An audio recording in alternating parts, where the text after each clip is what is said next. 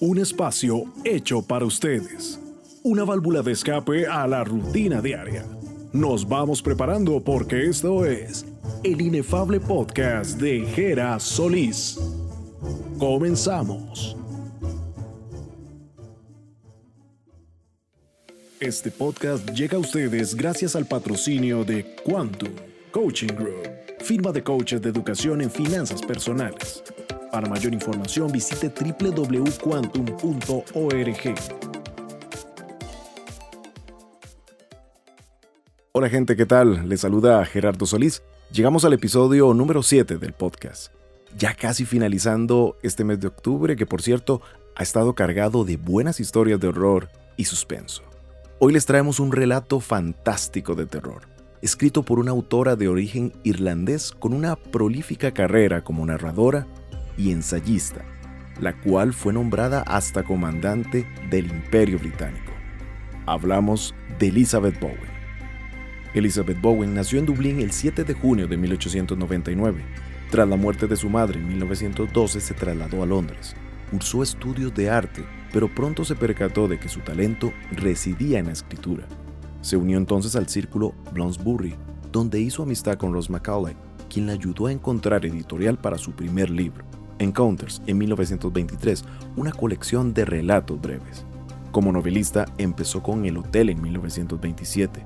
Antes de la Segunda Guerra Mundial destacó con novelas como La Casa en París en 1935 y La Muerte del Corazón en 1938 consideradas como cumbre de la narrativa inglesa, tras Virginia Woolf y Edward Morgan Foster. Asimismo, en ese tiempo de gran actividad, escribió varios ensayos, English Novelist y textos familiares, Bowen's Court o sus memorias de infancia en Dublín, y Siete inviernos en 1942. Bowen recibió múltiples reconocimientos por su trabajo. En 1969 ganó el James Tite Black Memorial Prize por su novela Eva Troll. Asimismo, recibió doctorados honorarios en Trinity College en Dublín en 1949 y de la Universidad de Oxford en 1952. Como lo dijimos al inicio, en 1948 fue nombrada comandante del Orden del Imperio Británico. Hablar de la extensa obra de Bowen nos tomaría mucho tiempo. Les aseguro que no será el único título que tendremos en el podcast de esta gran autora. Nos vamos preparando porque se viene un gran relato y espero que lo disfruten.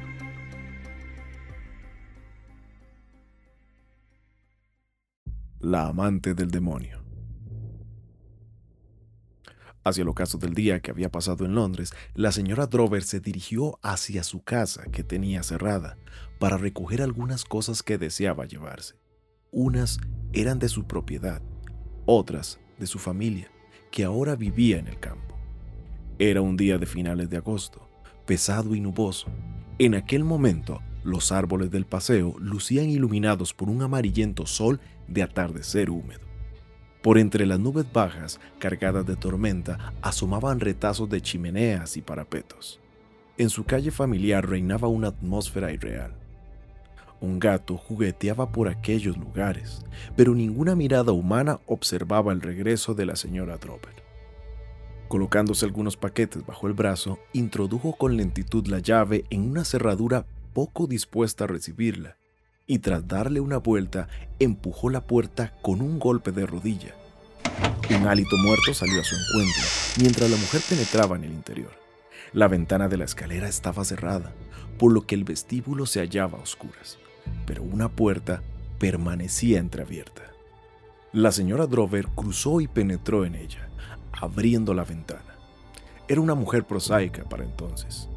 Al mirar a su alrededor, quedó más perpleja de lo que estimaba ser capaz tras las huellas de su larga experiencia de vida. Viendo la mancha amarillenta sobre la repisa de mármol de la chimenea, el anillo olvidado dentro de un vaso encima del escritorio, la rasgadura en el papel que cubría la pared donde siempre golpeaba el pomo cada vez que la puerta se abría bruscamente. El piano, trasladado a un almacén, dejó unas señales parecidas a arañazos sobre el parquet. Aunque no había mucho polvo, cada objeto estaba cubierto por una ligera película, y como la única ventilación procedía de la chimenea, el salón entero había adquirido un olor peculiar. La señora Drover dejó sus paquetes encima del escritorio y salió de la habitación para dirigirse al piso alto. Los objetos que había ido a buscar se guardaban en un arcón del dormitorio. Estaba ansiosa por ver en qué estado se encontraba la casa, pues el portero que cuidaba de ella, junto con otra de la vecindad, estaba de vacaciones y sabía que ella no iba a volver. Aún, en el mejor de los casos, no vigilaría mucho y la mujer no estaba muy segura de fiarse de él. Había algunas resquebrajaduras en las paredes, producidas por el último bombardeo, y deseaba echarles algún vistazo, aunque no pudiera hacer nada. Un rayo de luz se filtraba por una rendija y cruzaba el vestíbulo. Se detuvo sorprendida ante la mesa del vestíbulo. Había una carta para ella. Pensó primero que el vigilante habría regresado, pero aún así ¿A quién se le ocurría echar una carta en el buzón viendo que la casa estaba cerrada? No era un circular ni una factura. Y en la oficina de correos no enviaban al campo las cartas que se recibían destinadas a ella. El vigilante, aun cuando estuviera de regreso, no podía saber que ella pasaría en Londres aquel día. Su visita tenía el propósito de la sorpresa, por lo que su negligencia en lo referente a aquella carta abandonada allí, en medio del polvo, la anoradaba. Sorprendida, tomó la carta que no tenía sello. Tal vez no era importante, o, sí. Tomó la carta y subió rápidamente las escaleras arriba sin echarse siquiera una mirada, hasta que llegó a la que había sido su habitación donde encendió la luz. Las nubes se arremolinaban alrededor de los árboles y el césped, sumidos casi en la oscuridad. Su aversión a mirar otra vez la carta nacía del hecho de que la atemorizaba que alguien desdeñara sus costumbres. No obstante, en la tensión que precede a la lluvia, la leyó. Contenía unas pocas líneas. Querida Kathleen, no habrás olvidado que hoy es nuestro aniversario y el día que acordamos. Los años han pasado lenta y rápidamente.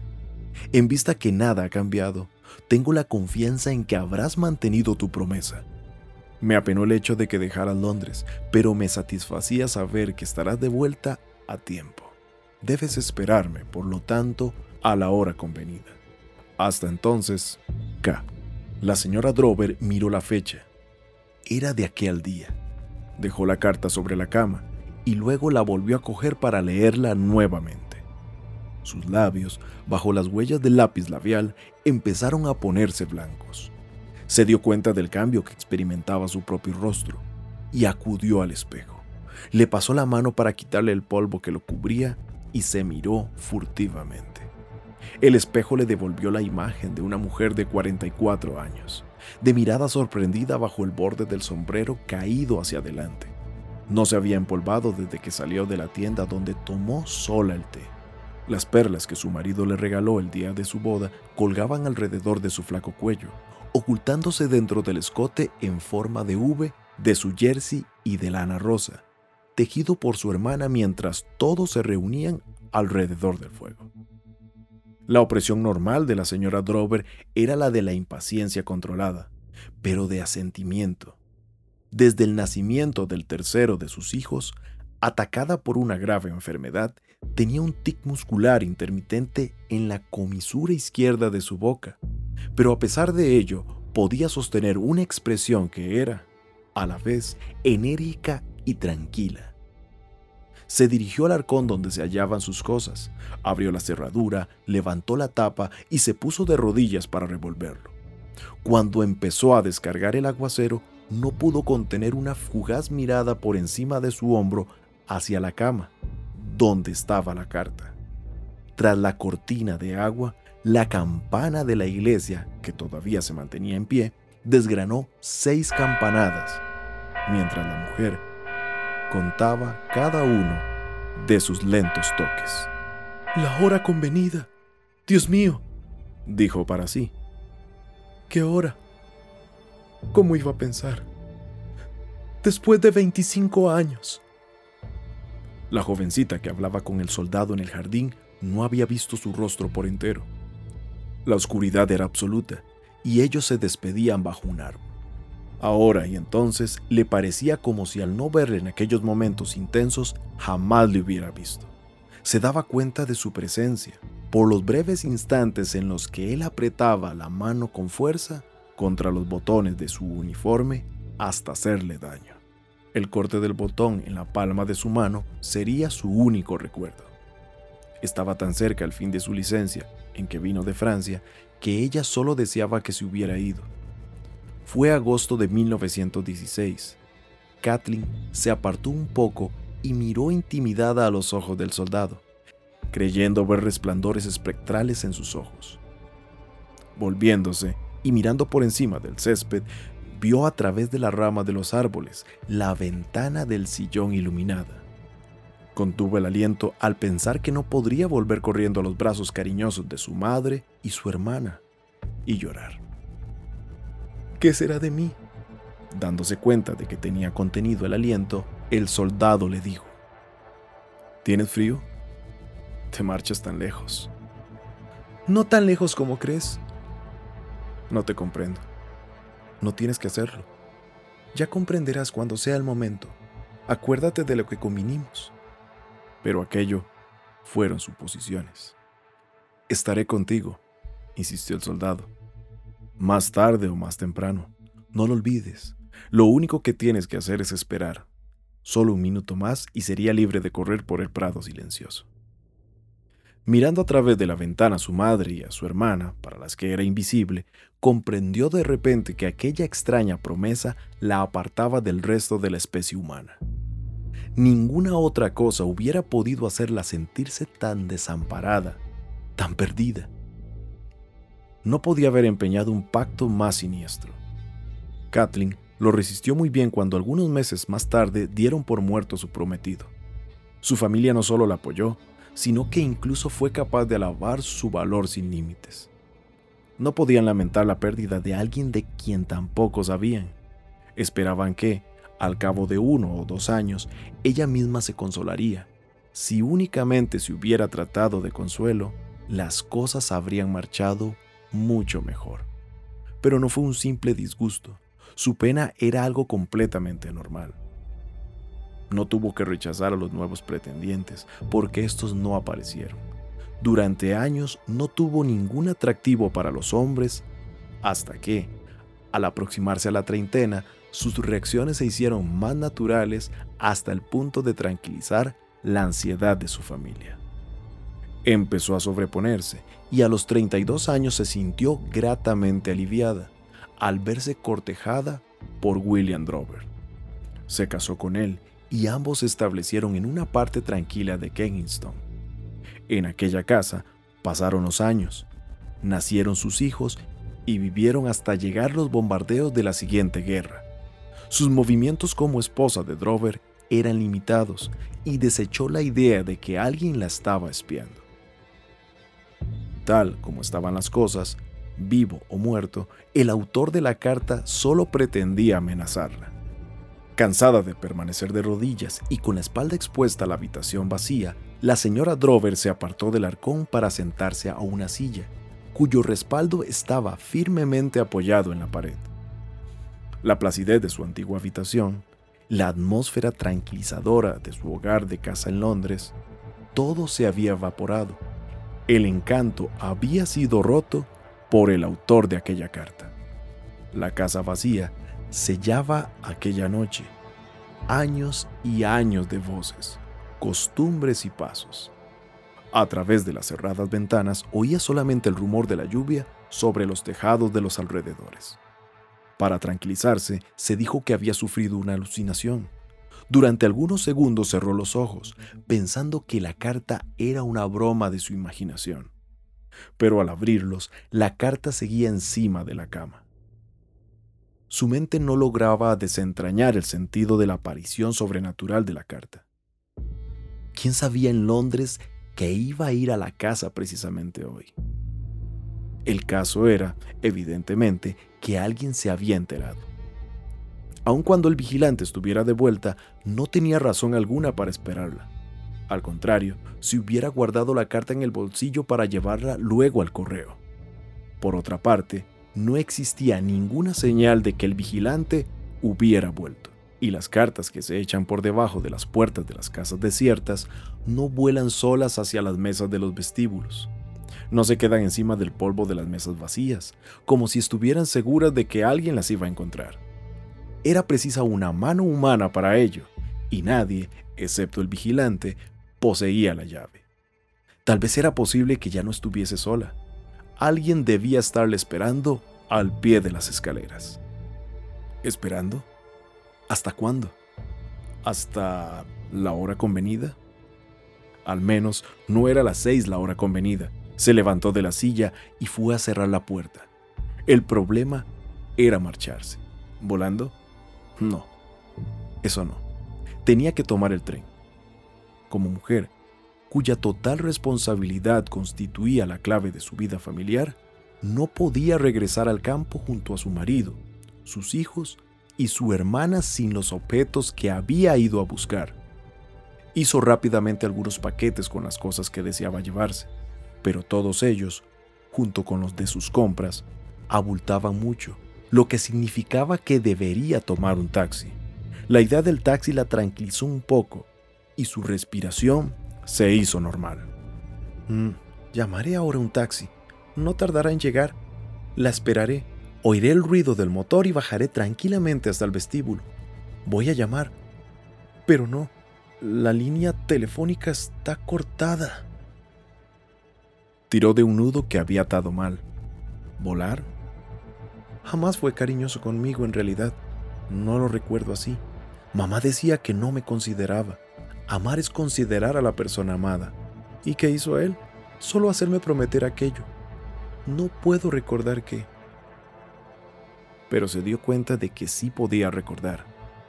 Recordaba con tal terrible agudeza que los 25 años transcurridos parecían disolverse como humo. Instintivamente miró la señal que quedó marcada en la palma de su mano. No recordaba únicamente todo lo que dijo e hizo, sino la completa suspensión de su existencia durante aquella semana de agosto. No era yo misma, me decían todos entonces. Recordaba, pero en sus recuerdos había un espacio en blanco, como si sobre una fotografía hubiese caído una gota de ácido le resultaba imposible recordar el rostro de él. Donde quiera que esté esperándome, no lo reconoceré. ¿Y quién puede echar a correr frente a un rostro que no conoce? Tenía que coger el taxi antes de que sonara cualquier hora. Iría calle abajo, hacia la plaza en la que desembocaba la calle principal. Volvería a salvo con el taxi a su casa y pediría al chofer que la acompañara a recoger los paquetes. La idea del chofer la hizo tomar una decisión audaz. Dejó abierta la puerta y desde el rellano de la escalera escuchó atentamente. No oyó nada, pero mientras estaba allí, una ligera corriente de aire atravesó el rellano y le acarició el rostro. Procedía de la planta baja. Allá abajo, alguien había abierto una puerta o una ventana. Alguien que había elegido aquel instante para abandonar la casa. La lluvia cesó el empedrado estaba reluciente cuando la señora Drover atravesó la puerta principal de su casa y salía a la calle desierta. Las calles vacías de enfrente seguían mirándola con sus ojos resquebrajados. Se apresuró calle abajo, intentando no mirar hacia atrás, pero el silencio era tan intenso, un silencio profundo en Londres herido por la guerra, que otros pasos en pos de los suyos serían claramente perceptibles. Al desembocar en la plaza, donde la gente seguía viviendo, empezó a tener conciencia de sí misma y reprimió su paso forzado. En el extremo de la plaza, dos autobuses se cruzaron impasibles. Mujeres, un viajante, ciclistas, un hombre empujando un carro. Otra vez el fluir ordinario de la vida. En el rincón más populoso de la plaza debía estar, y estaba, la parada de taxis. Aquella noche había solo un taxi, pero parecía esperarla. Sin mirar su espalda, el chofer puso en marcha el motor, mientras ella se disponía a abrir la portezuela. Cuando la señora Drover entró en el taxi, dieron las 7 en algún reloj. El taxi se encaminó en la calle principal. Para dirigirse a su casa tenía que haber dado la vuelta.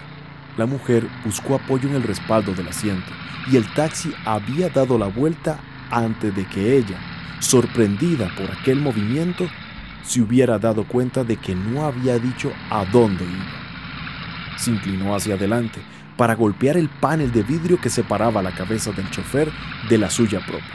El chofer frenó hasta que detuvo casi el coche.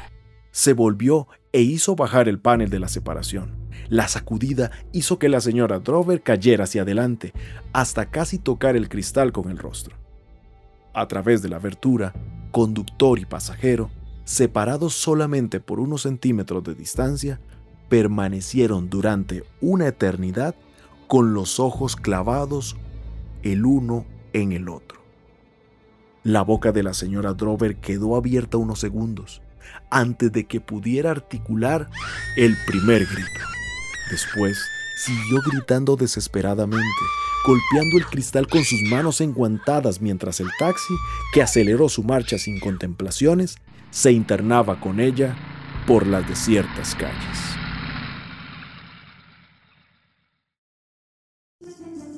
Los esperamos en el siguiente episodio. Esto fue el inefable podcast de Jera Solís.